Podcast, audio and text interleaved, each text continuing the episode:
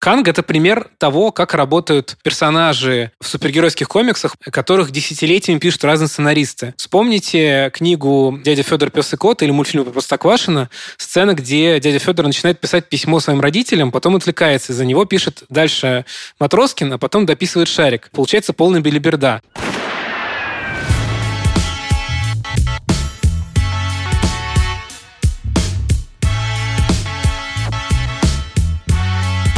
Всем привет! Это подкаст «Кинопоиска. Крупным планом». Каждую неделю мы обсуждаем новинки проката, иногда разбираем классические фильмы, а еще советуем, что посмотреть. Меня зовут Дауля Джинайдаров, я редактор видео и подкастов «Кинопоиск». А я Всеволод Коршунов, киновед и куратор курса «Практическая кинокритика» в Московской школе кино.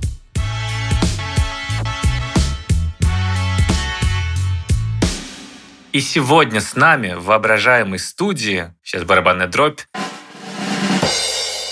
Иван Чернявский, сооснователь магазина комиксов «Чук и Гик» и хороший друг нашего подкаста, который к нам подозрительно давно не заходил. Во многом потому, что мы как-то подозрительно давно не обсуждали кинокомиксы. Но вот сегодня наконец-то исправляемся. И Ваня тут нам очень, конечно, поможет во всем разобраться. Ваня, спасибо что пришел. Привет, привет. Очень рад с вами наконец выйти на связь. Привет, привет, Ваня. Да, такой долгожданный камбэк, то самое гостевое появление всеми любимого супергероя, которого, наверное, слушатели уже давно ждали и думали, почему он не появляется. Неужели какая-то закулисная история? Неужели поссорились? Но нет, просто мы действительно как давно не обсуждали супергеройское кино. А обсуждать мы будем сегодня фильм «Человек-муравей и оса. Квантомания. Третью часть приключений самого маленького супергероя, который на этот раз попадает в квантовый мир и там встречается с Кангом-завоевателем, потенциально главным новым злодеем пятой фазы кинематографической вселенной Марвел. И сегодня мы поговорим и про сам фильм, и вообще немного про то, куда движется вся эта марвеловская движуха. Скажем, «Черный пантеру 2» мы так и не разбирали, и сегодня, думаю, тоже немного затронем этот вот переход от э, четвертой фазы к пятой и того, как незаметно сменяются теперь эти фазы. Ну, то есть третья фаза как-то громко а, прозвучала и было понятно про что она, а сейчас скорее так много уже проектов, что слегка теряешь э, общую нить метаповествования. И отзывы у «Человека-муравья» и «Осы», прям скажем, невеликие и у зрителей, и у критиков. Из самых очевидных вещей, за которые ругают, это и ленивый сюжет, и плохие спецэффекты, и не раскрытие героя Пола Рада. У меня лично никаких ожиданий от фильма не было. Я знал, что как-то все его разругали, раскритиковали, поэтому я его даже с удовольствием посмотрел. Потому что мне, в принципе, многого не надо, когда я нужным образом настроюсь. Какой-то сюжет есть, приятные, милые актеры, на Майкла Дугласа и Мишель Пфайфер всегда приятно посмотреть, а тут еще шутки смешные бывают. Так что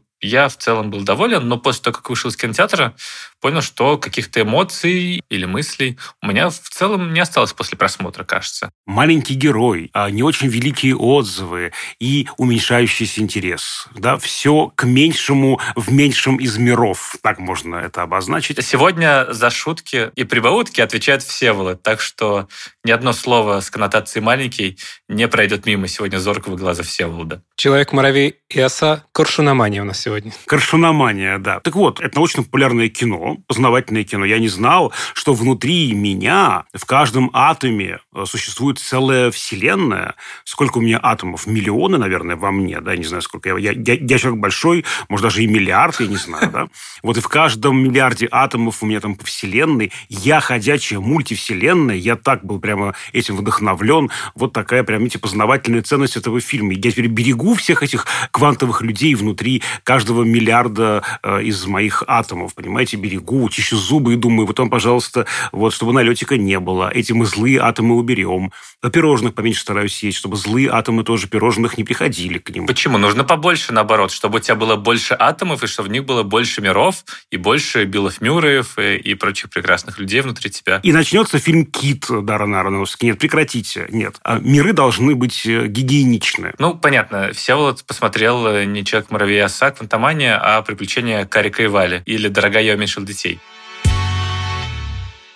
Ваня, вот мы так болтаем-болтаем, а скажи-ка ты, как тебе это кино, как э, человеку, который это сильно погружен, чувствуешь ли ты усталость от такого рода фильмов? Ты знаешь, я всегда выступал с позиции защитника ну, вот этой серии про Человека-муравья, потому что эти фильмы всегда было очень удобно ругать. Э, они традиционно, если смотреть с точки зрения кассовых сборов, самый неуспешный у Marvel. Он всегда плетется в конце и над ним подшучивают. Типа, вот, посмотрите, они дошли до, до каких-то муравьев, как бы какие-то вообще бессмысленные герои. Хотя на самом деле Человек-муравей — это один из ранних супергероев, которых вообще придумали Стэн Ли и Джек Кирби, и в комиксах с него начинался вообще весь этот мир. То есть он, например, был в первом составе Мстителей и так далее.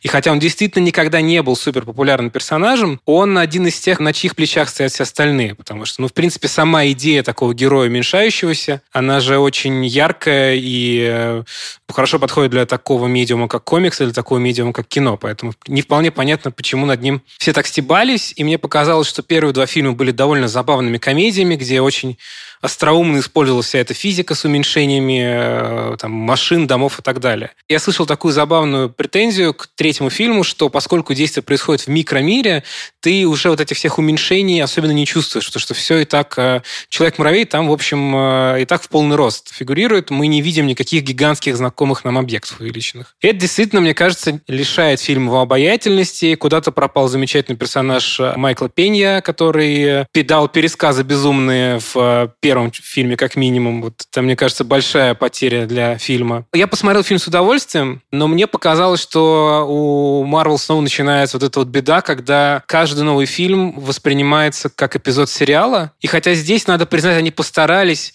немножко это отрефлексировать. Мне очень понравилась финальная сцена, где внутренний монолог Скотта Лэнга, и он понимает, что на самом деле ничего не кончилось. Это очень хорошая сцена, мне кажется. Да. Даже если ты, например, ну, не очень казуальный зритель, ты что-то знаешь про эту серию, и ты знаешь про планы ее авторов и какие-то анонсы фильмов, ты уже знаешь, что, очевидно, в этом фильме с Кангом Завоевателем покончено не будет. Вот. И поэтому у тебя ставки не очень высоки. И мне в этом плане не очень понравился. Я за то, чтобы фильмы Марвел были все-таки более самостоятельными или хотя бы были более встроены, каждый в свою собственную историю. Да, вот э, Квантомания должна быть больше встроена в трилогию про Человека-муравья. Хорошая она или плохая, но она должна как-то ее вот подытоживать, не знаю. Мне показалось, что с персонажем Скотта Лэнга все нормально. Мне не показалось, что он как-то не раскрыт. Зато меня очень сильно смутило недостаточное экранное время осы Эванджелины Лили. Вообще-то ее имя вынесено в заглавие фильма, и мне, если честно, по ходу просмотра казалось, что у нее очень минимальное экранное время, как будто она зашла на съемочную площадку на пару дней, сняла все на зеленом экране и ушла. Это очень странно, хотя как бы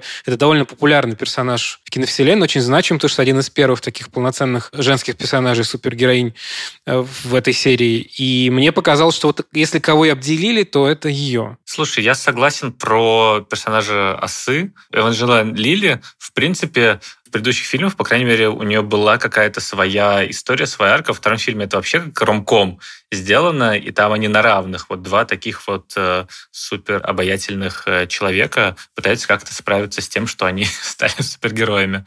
Но здесь, мне кажется, действительно проблема этих больших ставок и того, что этот фильм не столько про Человека-муравья, и не столько про отношения его с семьей, хотя это тоже, конечно, есть, но про заявление нового большого злодея. И многие, в том числе я, мне кажется, так и воспринимали этот фильм, что это вот начало новой фазы. И это ему как будто повредило. Это вот ты тоже много раз говорил эту мысль, что фильмы киновселенной Марвел не умеют жить в моменте. Они не умеют просто делать какую-то историю из э, спокойного времени. Постоянно нужно куда-то как-то переворачивать игру каждым фильмом, и там нету статуса кво. Поэтому вот это вот семейной комедии, какого-то ситкома, в который мог бы превратиться при желании фильм «Человек муравей оса», его как-то не случилось, и нам постоянно добавляют драмы, судеб мира и так далее. А Эвджен Лили, мне кажется, она, в принципе, теряется на фоне остальных э, чуть более ярких персонажей. То есть просто Пол Рат, он обаятельный и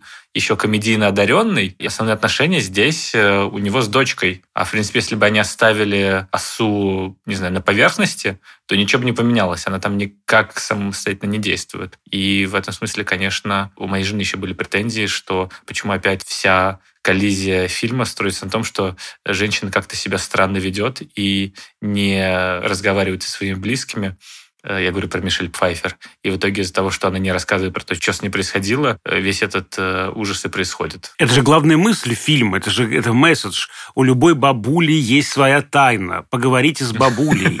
Да, бабуля нуждается в вашем интервью. Подберите к ней ключик. Любой бабуле нужно подобрать свой ключик. Социальная реклама. Да, да. Поговорите с бабушкой. Она жарит вам блинчики, вот, а вы-ка с ней, пожалуйста, поговорите. Кстати, а по поводу персонажа еще э, вот у меня вопрос. Я, может быть, был не очень внимателен, но вот сюжетную функцию персонажа Билла Мюррея я не очень понимаю. Почему без него не могла найти этого суперзлодея наша бабушка? Э, почему был нужен этот вот Билл Мюррей, который как бы любовник ее или что-то такое? Это очень эффектный выход, но зачем он э, и какая у него сюжетная роль, я вот так и не понял. Пожалуйста, прошу пояснить, товарищи. А мне кажется, в Селт у него нет сюжетной роли, у него есть, простите меня за это грубое слово, маркетинговая роль, что в каждом фильме киновселенной Марвел по возможности должен быть по-настоящему титулованный актер, а если он уже снимается, как Майкл Дуглас и Мишель Пфайфер, надо сверху еще добавить обязательно. У Билла Мюррея без пяти минут камео, как бы, да, у него сцена, конечно, полноценная, но короткая. Ее еще и в трейлерах изо всех сил показывали. Мне кажется, что это просто продюсеры и, может быть, Пейтон Рид сам хотели всю жизнь поработать с Биллом Мюрреем, и теперь у них есть такая строчка в резюме. Извините, зверушеньку жалко, зверушеньку в этой сцене жалко, которую он пожирает пожирает. Это ужасно, ужасно. Самое сильное впечатление фильма. Судя по всему, она пожрала его после этого. Да, это понятно. Мне все-таки хочется немножечко тоже как бы побыть таким сегодня защитником по мере возможностей и поздравить, э, так сказать, Пейтона Рида с тем, что он неожиданно стал вторым режиссером за всю киновселенную Марвел, кто смог снять свою собственную трилогию. Потому что до этого э, ни один режиссер э, долгое время в, рамках киновселенной Марвел не мог снять э, три фильма подряд про одних и тех же персонажей, одну и ту же команду. И, судя по всему, первым изначально должен был стать Джеймс Ганн, но из-за всяких переносов Стражи Галактики у него отодвинулись. И первым стал Джон Уотс, который снял три фильма про Человека-паука. И я думаю, что это потому, что у компании Sony были свои какие-то интересы в том, когда эти фильмы должны выходить. Вторым стал Пейтон Рид, который, если вы помните, изначально был экстренной заменой Эдгару Райту. Первого Человека-муравья я должен был снимать Эдгар Райт. У него был конфликт э, с киностудией Марвел, он ушел. И вместо него поставили Пейтона Рида, и все такие думали, ну вот, променяли великого визионера на какого-то там, значит, ремесленника и так далее. Но я за Рида очень рад, потому что мне кажется, он заслуживает гораздо большего. А, я видел пару его интервью, где было видно, что его очень раздражает тема про то, что его считают каким-то неполноценным заменителем Эдгара Райта. Он объяснял, что фильм был очень сильно изменен с тех пор, как была ревизия сценария Эдгара Райта, что на самом деле в фильме не очень много осталось от Райта. И он пытался доказать, что он сам его снял, он сам режиссер, он сам полноценная творческая единица. И какие бы ни были там сборы или оценки у Контамании, мне кажется, что это тоже тезис, который мы уже озвучивали, что очень хорошо, что не лишенные таланта люди, как минимум, а, получают такую вот ступеньку. Теперь вот у Пейтона Рида есть три многомиллионных блокбастера за спиной, и еще и с Биллом Мюрреем поработал. Поэтому вообще-то все у него хорошо на самом деле. Тоже рад за Пейтона Рида. У него есть хорошие фильмы, хотя и тоже, знаешь, не визионерские. Вот, наверное, с этим связано, потому что он такой скорее, ну, просто хороший режиссер. Вот. А про Билла Мюррея, если честно, меня его камео чуть-чуть выбило, потому что он как-то сразу задирает уровень естественности, и для меня чуть-чуть разорвал ткань фильма. Ну, здесь он играет Билла Мюррея, и ты не можешь его по-другому воспринимать. Поэтому, когда он выходит и что-то начинается, я подумал, что ну вот же что-то реальное, а все, что до этого, это было какая-то, ну, скорее игра, что-то игрушечное, чуть более пластиковое. В этом смысле, конечно, камео хорошо сработал для маркетинга, но при этом он как-то возвышается над остальным фильмом и именно просто выбивается из него. То есть, как если бы сегмент в Халке вдруг сняла София Коппола, ты такой, м-м, окей, почему, почему она здесь. Я хотел поговорить про, собственно, мир и про то, какая история там разворачивается, потому что когда я смотрел, то у меня, конечно, не приключения Карика с Валей впервые ну, в голове возникали, а «Звездные войны». Странные бары, люди разных э, рас, э, какие-то пришельцы странные.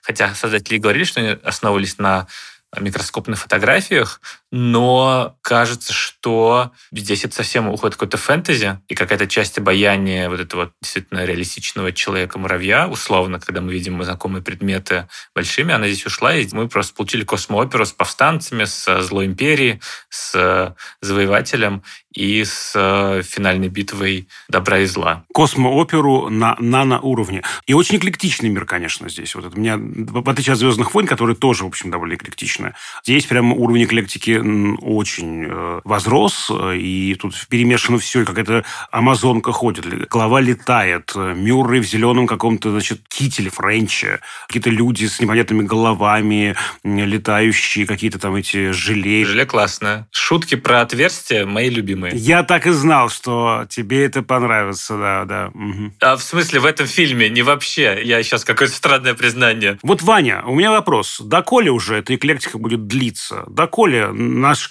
наш вкус вообще будут портить этой эклектичной э, эстетикой? Когда уже будет вот четкая, внятная, э, какая-то выверенная да, э, конструкция эстетическая, вот как в той же Ваканде и, в принципе, в той же Черной Пантере. Там, при том, что действительно мир очень интересно придуман, там есть жесткая совершенно такая направляющая. То есть мы не гуляем да, между разными этими системами координат, а тут намешали, салат оливье сделали, чем-то заправили. Доколе, Ваня, доколе? Всеволоду обидно за репрезентацию физики в кинематографе? Я про это молчу просто. Про физику, про микробиологию. Я готов про это просто молчать, иначе ужас. Доколе? Я честно признаюсь, что я это прочитал в Википедии накануне.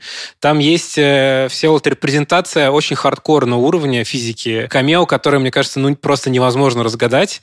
В начале фильма, когда с Человеком-муравьем все фотографируются, мужчина, который фотографирует его со своей собакой, это фронтмен рок-группы Илс, такой инди-группы, отец которого если я правильно понял, один из основополагателей вот этой теории квантовой физики, по которой фильм пытается идти mm-hmm. в игровой форме. Поэтому, слушай, репрезентация физики там есть. Я знаю, что, конечно, вот этот персонаж Модок, он огромное количество зрителей выбил из колеи. И э, вопрос про эклектичность и про вот этого странного персонажа, на все эти вопросы отвечает один момент, что на страницах комикса, нарисованного чернилами, карандашами, красками, что люди, что монстры, что гигантские одноклеточные организмы выглядят примерно одинаково. Их единая цветовая гамма, единая манера рисунка их приравнивает. Трудно поверить, но на страницах комикса вот этот персонаж Модок, который, конечно, во многих медиа Marvel в последнее время изображается как комедийный, про него недавно был комедийный мультсериал, но на страницах комиксов он может выглядеть не комедийно, не смешно, как бы, как действительно монстр, как угроза. Просто потому, что там и люди нарисованы немножко по-другому, там другая цветовая гамма. Но когда мы это все переносим в трехмерное пространство и ставим туда живых актеров, эта иллюзия разрушается. Это одна из сложных задач, которую многим кинематографистам надо было решать за последние годы, и в том числе киновселенной Марвел. И как нам сделать енота, говорящего убедительным, как нам сделать там Халка, чтобы нам не казалось, что он нарисован на компьютере? Мне кажется, что это проблема как раз медиума. Здесь намешали много из разных сюжетов. Персонаж Модок вообще, как ни странно, он из комиксов про Капитана Америку. То есть он на самом деле из мира технотриллера. Uh-huh. Его сюда решили вставить, видимо, потому чтобы показать, каких чудовищ может порождать Канг и как квантовые шторма и все эти безумные явления, как они деформируют существ. Ну, намешали, чтобы как-то порадовать фанатов. Модок здесь не для того, чтобы двигать сюжет вперед. Боюсь, что это вот составляющая той проблемы о том, что, к сожалению, Квантомания действительно во многом получилась как эпизод длительной истории, который больше служит как ступенька для чего-то более глобального, ступенька на пути к столкновению мультивселенных. И это жаль, потому что я бы, наверное, хотел больше экспозиционных планов в этом квантовом мире, чтобы действительно к нему привыкнуть и увидеть в этой эклектике что-то свое и необычное. Потому что мне как раз очень понравились планы, когда они входят в эти все, значит, таверны и пристанища повстанцев, и ты чувствуешь, как кайфовали создатели, потому что явно, что эти все костюмы, большинство из них рисовались не на компьютере, это все работа гримеров, костюмеров, и Пейтону Риду и всем остальным дали поиграть в свои «Звездные войны». Просто эта игра иногда заходит слишком далеко, и когда в финале фильма Канг останавливает в воздухе силовой луч, и ты понимаешь, что ты видел это буквально недавно в «Звездных войнах», точно такую же сцену в точно таком же освещении, это уже начинает раздражать, действительно, я понимаю. То есть я согласен с Даулетом полностью, что ну, дико похоже на «Звездные войны», то есть как бы поиграли в свои «Звездные войны», просто могли, может быть, пожертвовав еще больше этой лирической комедии семейной, задержаться в этом мире, показать этих муравьев, социалистов, тоже, по-моему, лучшая шутка фильма про социализм. Но вот как-то, вот о чем мы с вами все время говорим, Марвел как-то странно с нашей точки зрения расставляет акценты, где остановить камеру, а где проскочить галопом. И вот отсюда эклектика и берется. Давайте поговорим о том, на чем действительно Марвел задерживает камеру в этом фильме, на Канге на главном злодее, на актере Джонатане Мейджерсе, который непонятно теперь будет играть Канга еще или не будет, потому что его обвинили в Америке в насилии, даже арестовали, кажется. В общем, все туманно. Я думаю, что когда этот выпуск выйдет до лета, я думаю, что, скорее всего, он уже точно не будет играть Канга, судя по тому, как развиваются события, с какой скоростью. Ване просто во время этого выпуска должны позвонить со студии Марвел, и Кевин Файги такой, все, отменяйте Мейджерса. Вообще, ну, Мейджерс очень крутой актер, и, по идее, вот у него этот год должен был стать прорывным, но, как говорится, нет. У Канга сложная задача, потому что Таноса, на самом деле, тоже представляли постепенно, и он только к «Войне бесконечности» стал, наконец, таким глубоким трагическим героем, на котором выстроен весь фильм, и вокруг которого как бы крутится вся эта история с Камнем Бесконечности и финальной битвой Мстителей с фиолетовым э, злодеем. И мы уже знаем, какой это крутой персонаж, с какой глубокой драмой. А Канга мы только вот-вот видим, и к нему уже такие огромные запросы. У него уже огромная планка ожиданий. Мне кажется, что потенциал-то у него есть, и харизма у актера и у персонажа, но, к сожалению, в этом фильме, мне кажется, невозможно было так заявить персонажа и злодея, чтобы все такие, о, да, это новый Танос, э, спасибо, мы довольны, ждем, не дождемся финальной части этой истории, потому что, вообще говоря, основной удар и основной вес должен быть э, в как раз финальной части, где раскрывается полностью его всякая мотивация. А здесь пока что очень расфокусированный злодей, как будто бы, потому что у антагониста вообще должна быть какая-то понятная, простая цель, relatable, ну или внятная личная мотивация. А здесь э, какая-то история про мультивселенные, про то, что э, я видел, к чему приведет война между ними, поэтому я убиваю, уничтожаю миры. Пока что это кажется именно таким вот тем самым большим абсолютным злом, которое просто делает зло, потому что хочет делать зло. И меня лично как-то не убедила его арка и его прошлое, и его цели но я верил, что, наверное, это как-то раскроется. Слушайте, ну я могу сказать коротко про свое впечатление. Я вычитал где-то перед просмотром фильма, что да, вот выделяют этого персонажа, и у меня были довольно большие ожидания, действительно. Вот какой-то там будет новый злодей, такой какой-то ух. И я, конечно, был разочарован, потому что э, довольно схематичный, довольно одномерный. Я, правда, не понимаю его ценностей. Я не вполне понимаю э, эту его хронологическую, темпоральную, эту вот вообще фишку, как он там перемещается во времени и что вообще это все значит. Вот, то есть это просто скорее назывно, просто как-то проговаривается, но не, не показывается, да. Вот, поэтому э, не знаю. Вот даже арки, мне кажется, особо я его не увидел. Слава богу, что дали МакГаффин, хоть, хоть как-то там это структурирует, хоть что-нибудь, да, в этой конкретной истории ему нужен этот как-то модуль для двигателя. Угу. Ну, ладно, хотя бы здесь понятно. И на том спасибо спасибо. Но что касается ценности его, действительно такое зло, которое рождено творить зло. Вот никакой э, мотивации, идеи провоцируемости зла здесь нет. По крайней мере, пока на нее даже, кажется, не намекнули. То ли дело Всеволод злодеем был в этом фильме. Он такой, нарушаете законы физики. Вы зачем в квантомир пришли? Вот вам что тут надо, а? Тут нормально жили эти прекрасные микробы. Не, если честно, по поводу физики и логики, там много вопросов. Извините, ты ждешь э, этого э, увеличения или уменьшения сразу. естественно, персонажи почему-то забывают об этом. И только в самые нужные для сюжета вещи, нужные для авторов, но не для персонажей, они вдруг об этом вспоминают. Поэтому тут, конечно, много у меня вопросов. И злодей Коршунов злится, это понятно. Но сейчас время отвечать Ване. Ваня, как тебе вообще этот наш новый как бы Танос? Мне кажется, у Канга есть две глобальные проблемы. Первая проблема в том, что первоисточники в комиксах — это злодей с невероятно запутанной биографией. Вот у Таноса биография линейная. Он там родился, повзрослел. Пошел в школу, женился, закончил университет, на стажировку поехал в США. Защитил диссертацию. Да, защитил диссертацию. Поехал на картошку, а потом начал собирать камни бесконечности. Да. У Канга нет этого линейного пути, потому что он в комиксах изначально позиционировался как диктатор из будущего, который возвращается в прошлое, чтобы заполучить власть в разных эпохах. Его останавливают, собственно, Мстители и Фантастическая четверка в основном. И попутно, значит, возвращаясь в прошлое и меняя историю, он создает себе нечаянно постоянно всяких двойников, которые в разное время выдают себя за разных людей. Вот вы их видите в сцене после титров. Эти канги в разных костюмах — это его разные как бы облики в разные годы комиксов. Я придумал недавно аналогию, которую я берег для нашего подкаста. В общем, э, Канг — это пример того, как работают персонажи в супергеройских комиксах Marvel, DC, неважно, которых десятилетиями пишут разные сценаристы.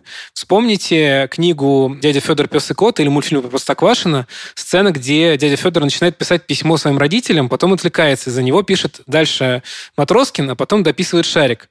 Э, получается полная билиберда. Вот если просто открыть энциклопедическую статью статью с биографией Канга, получается полная билиберда, потому что люди друг за другом бесконечно дописывали, исправляли. Приходит сценарист, и считает, в прошлый раз история Канга закончилась плохо, надо переделать, это был не Канг. Приходит другой сценарист, считает, история Канга закончилась классно, но мне кажется, что они забыли рассказать его некоторые ранние детали биографии, ничего, что они будут противоречить с другими комиксами и так далее.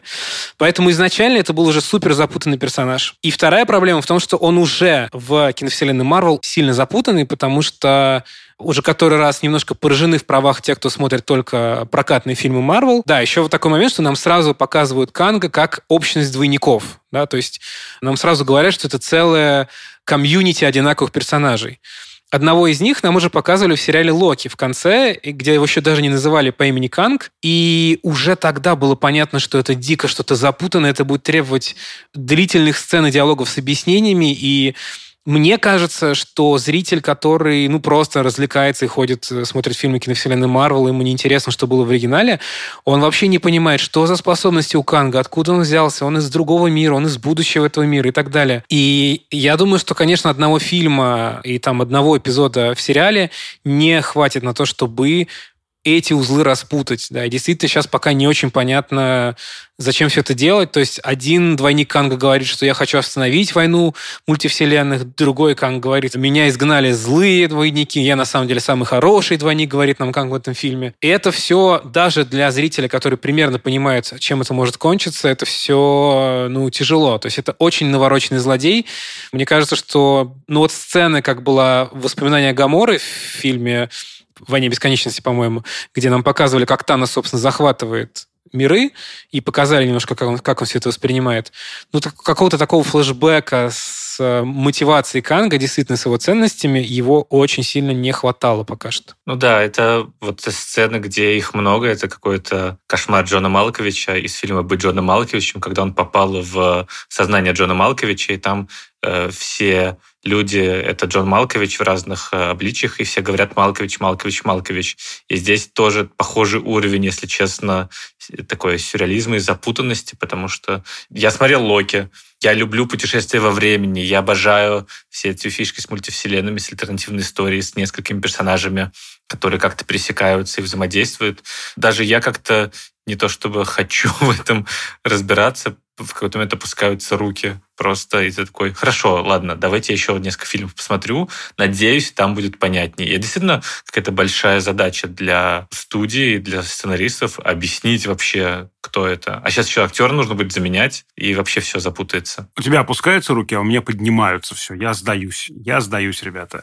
Я не готов. Я даже сцену размножения э, Человека-муравья. Отличная, прекрасная. Я был жутко недоволен. Ею. В смысле? Там же сценаристом был один из авторов э, сериала «Рик и Морти», Джефф Лавнес. Вот, вот это, где куча Человек-муравьев, я такой, это круто, это здорово придумано, это смешно. Мне очень понравилась эта сцена. Я люблю такие странные концепты формалистские. Да видели мы это уже в этих самых Человека-пауках, это все было фактически. Это уже не удивляет. Но развлекает. Хорошо, развлекает. Короче, ты опускаешь руки, я поднимаю руки, а Ваня, я думаю, умывает руки, да?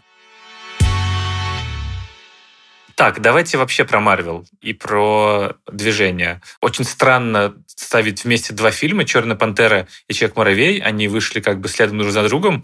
Они супер разные. Одно финал фазы, второе начало следующей. Я, честно, давно уже бросил смотреть сериалы какие-то марвеловские. Как это вообще все вместе сходится? Потому что «Черная пантера», я согласен со Всеволодом, там есть какая-то понятная, ну, вот эта вот э, мысль про проживание потери близкого и идея антиколониализма, и давайте не будут угнетаемые группы друг с другом бороться.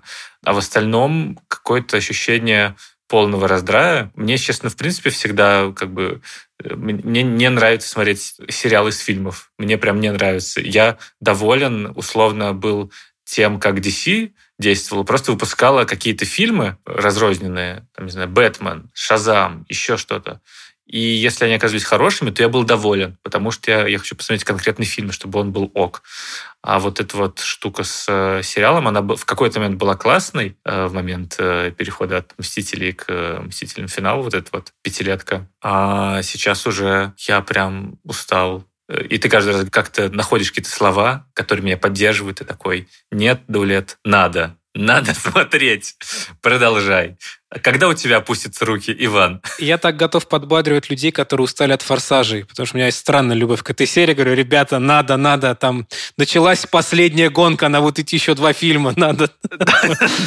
Это как последняя турне Кая Метова или последний тур э, Металлики очередной. Последняя гонка снова. Я тебя подбодрю тем, что с тобой все абсолютно нормально, и с тобой солидарно огромное количество людей, в том числе с тобой солидарно солидарно руководству Marvel. Если я правильно понял, недавно то ли Файги, то ли руководство Диснея сообщили, что они будут снимать меньше сериалов по Marvel, просто делать их более заметными. Они поняли, видимо, что они переборщили за последние два года слишком много этих сериалов, никто не понимает их статус, там будут у них продолжения, не будут продолжения. У нас дальше будет по плану Стражи Галактики, а потом будет фильм Марвелы, который вообще не поймет никто, кто не смотрел сериалы Марвел, потому что там два из трех главных героев э, фильма это из сериалов. Ну, видимо, да, видимо, просто даже фанаты не успевают уже все это смотреть. Мне показалось, что «Черная пантера. Ваканда навеки» один из самых серьезных и взрослых фильмов Марвел, и мне показалось, что он как раз лишен вот этой проблемы квантомании. Он подчеркивает другую проблему. Мы слишком много внимания уделяем этим самым фазам,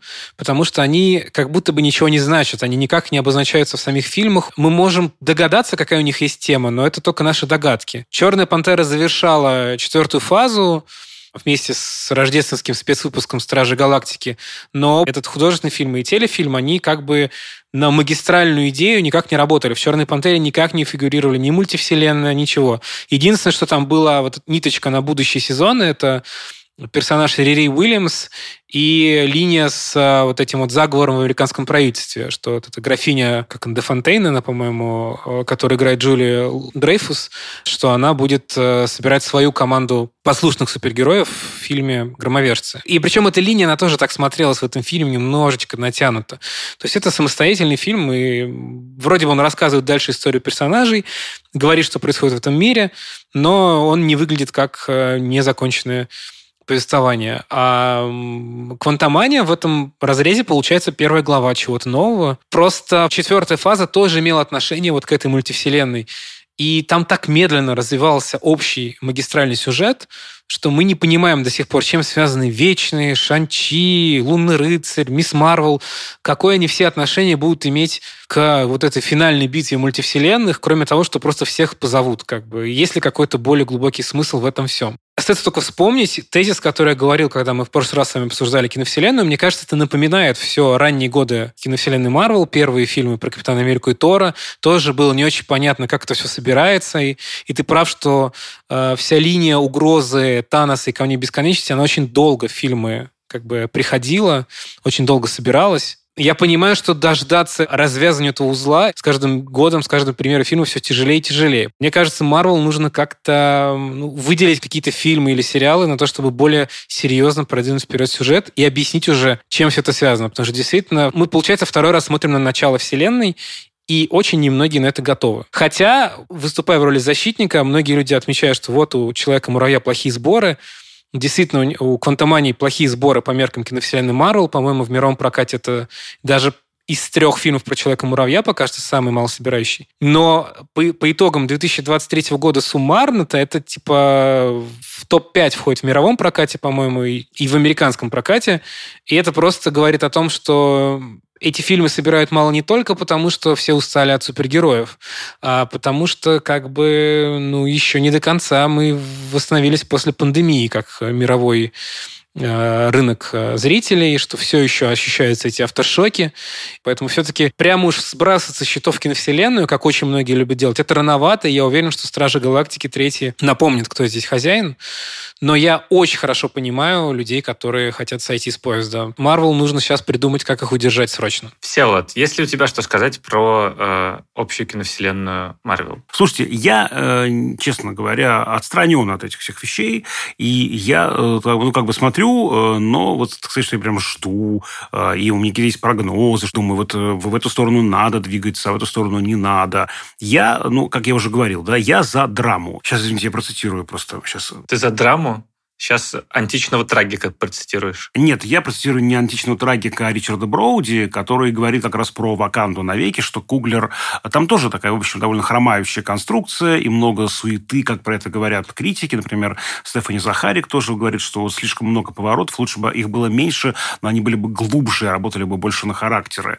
Но вот Броуди говорит, что в э, сцены в, э, в этом посткреде, в сцене после титрах э, Ваканды, Куглер блеснул своей драматургией драматургической силой вот в этом финальном, как он пишет, мелодраматическом штрихе. И это, к сожалению, слишком краткий намек э, на то, э, каким мог бы быть весь фильм. Мне это кажется симпатичным. Вот эта вот сила драмы, сила характера, э, сила того, что притягивает меня к фильму, то, что позволяет не только развлекаться, но и соотносить ситуацию с своей жизнью, тот выбор персонажа, который он делает на экране со своим выбором. Вот это как бы для меня самое ценное. Поэтому я, уж коль мы сегодня сравниваем две эти картины, я, конечно, выбираю «Ваканду» не только за цельность художественной э, концепции, но и за драматическую составляющую довольно внятную. Мне бы это как бы хотелось видеть в большей степени, да, меньше вот этих шоу, меньше развлечения, меньше э, вот таких, ну, прямо суетливых этих э, поворотов и больше какой-то внятности драматургической. Понимаю, что я, видимо, в меньшинстве. И понятно, что фильмы Марвел сделаются не для этого, да, и все-таки я, я здесь должен сказать, что я не целевая аудитория. Поэтому здесь вот я понимаю, что я аутсайдер, да, я андердог э, вот в вашем этом собрании э, тех, кто или является фанатами, или как минимум интересуется. Если можно, дополню Всеволода, потому что это, мне кажется, снова возвращение к разговору про вот эти акценты, которые, как нам кажется, э, сбились в киновселенной Марвел, что да, камера задержится не на том.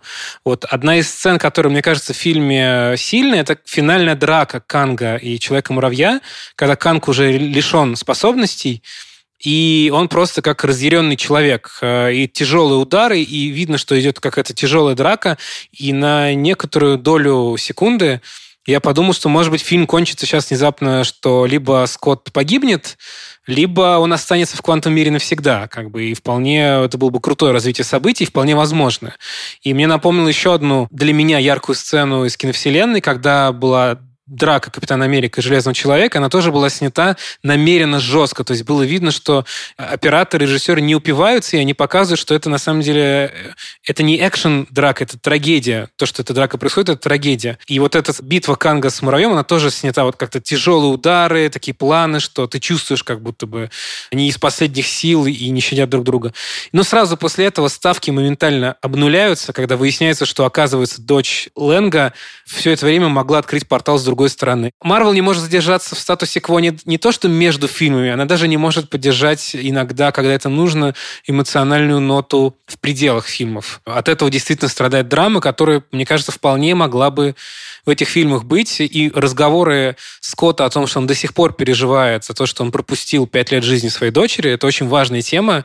Мне тоже кажется, что на ней могли бы задержаться побольше. И фильм от этого выиграл. Я рад твоему оптимизму, и что кинокомиксы не умрут, и что э, все еще нам покажут, и что Стражи Галактики ждем, и новую киновселенную Джеймса Гана тоже ждем. Короче, ждем Джеймса Гана, э, судя по всему, что он сделает и в Марвел, и в DC. Потому что по этому году казалось, что вот комиксы умерли, а теперь новый комикс — это видеоигры. И все, что по видеоиграм, теперь будет главным в массовой культуре. От The Last of Us сериалов до Супер Марио братьев в кино но надеюсь все-таки, что нас удивит Марвел, потому что у меня все-таки есть к ней прям какие-то ну, нежные чувства.